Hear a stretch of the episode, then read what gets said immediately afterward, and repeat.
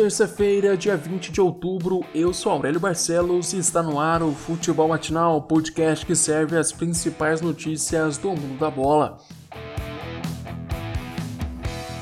Em Pituaçu, o Bahia venceu o Atlético Mineiro por 3 a 1 de virada. Apesar da derrota, o Galo fez uma grande partida e abriu o placar aos 21 minutos de jogo com o Savarino. Depois do primeiro tempo, a impressão que dava era de mais uma vitória tranquila do Atlético, só que na etapa final brilhou a estrela de Gilberto.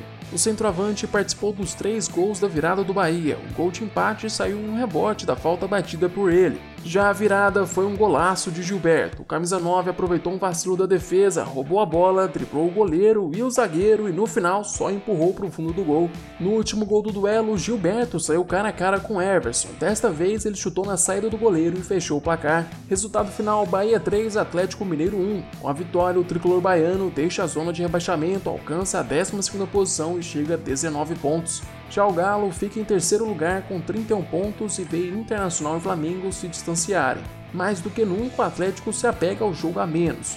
Os mineiros podem tirar a diferença de 3 pontos caso vença o Atlético Paranaense.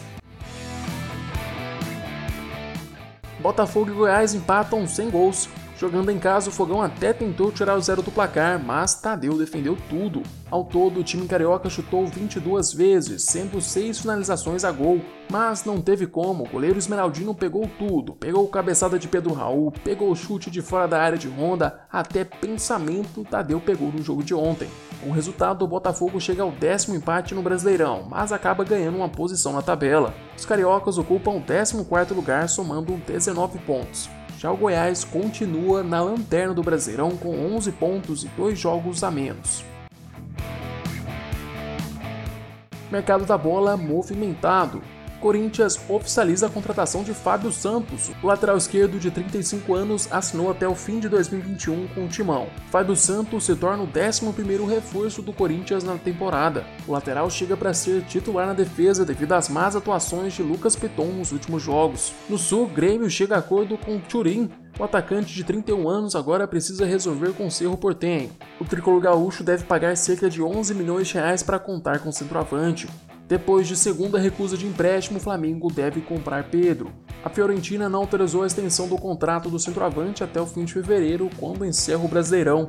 Ainda não se tem valores definitivos de quantos italianos vão pedir por Pedro, mas eles chegaram a pagar 11 milhões de euros para o Fluminense em 2019. Palmeiras se aproxima de Miguel Ángel Ramírez. Diretores do Verdão já viajaram ao Equador para conversar com o atual treinador do Independente Del Valle. Segundo informações, o espanhol estaria encaminhado com Palmeiras, definindo até os valores salariais. Para contar com o treinador, Verdão vai ter que desembolsar um milhão de euros para os equatorianos. O espanhol também já teria pedido três reforços para a temporada, todos do Independente Del Valle. O primeiro alvo do técnico é o lateral direito Ângelo Preciado. O treinador também quer o centroavante Gabriel Torres e o meia Moisés Caicedo. Revista France Football divulga os indicados a atacantes do Dream Team. Na ponta direita, Garrincha e Jairzinho duelam contra Messi e companhia. No lado esquerdo, Rivelino, Rivaldo e Ronaldinho Gaúcho competem com Cristiano Ronaldo. Como centroavante, o Brasil conta com Romário e Ronaldo Fenômeno. Ao todo, são 10 jogadores indicados para cada posição. A gente relembra aqui que a nomeação dos 11 melhores jogadores da história do futebol será realizada a partir do voto de 170 jurados escolhidos pela France Football. A iniciativa da revista substitui o prêmio Bola de Ouro, que não vai ser realizado nesta temporada. Chegamos ao fim deste episódio. Eu, Aurélio Barcelos, volto amanhã com mais futebol matinal para vocês. Aproveite para se inscrever no nosso canal do YouTube seguir o podcast no Spotify. Não se esqueça de compartilhar o podcast com seus amigos e familiares. Até mais.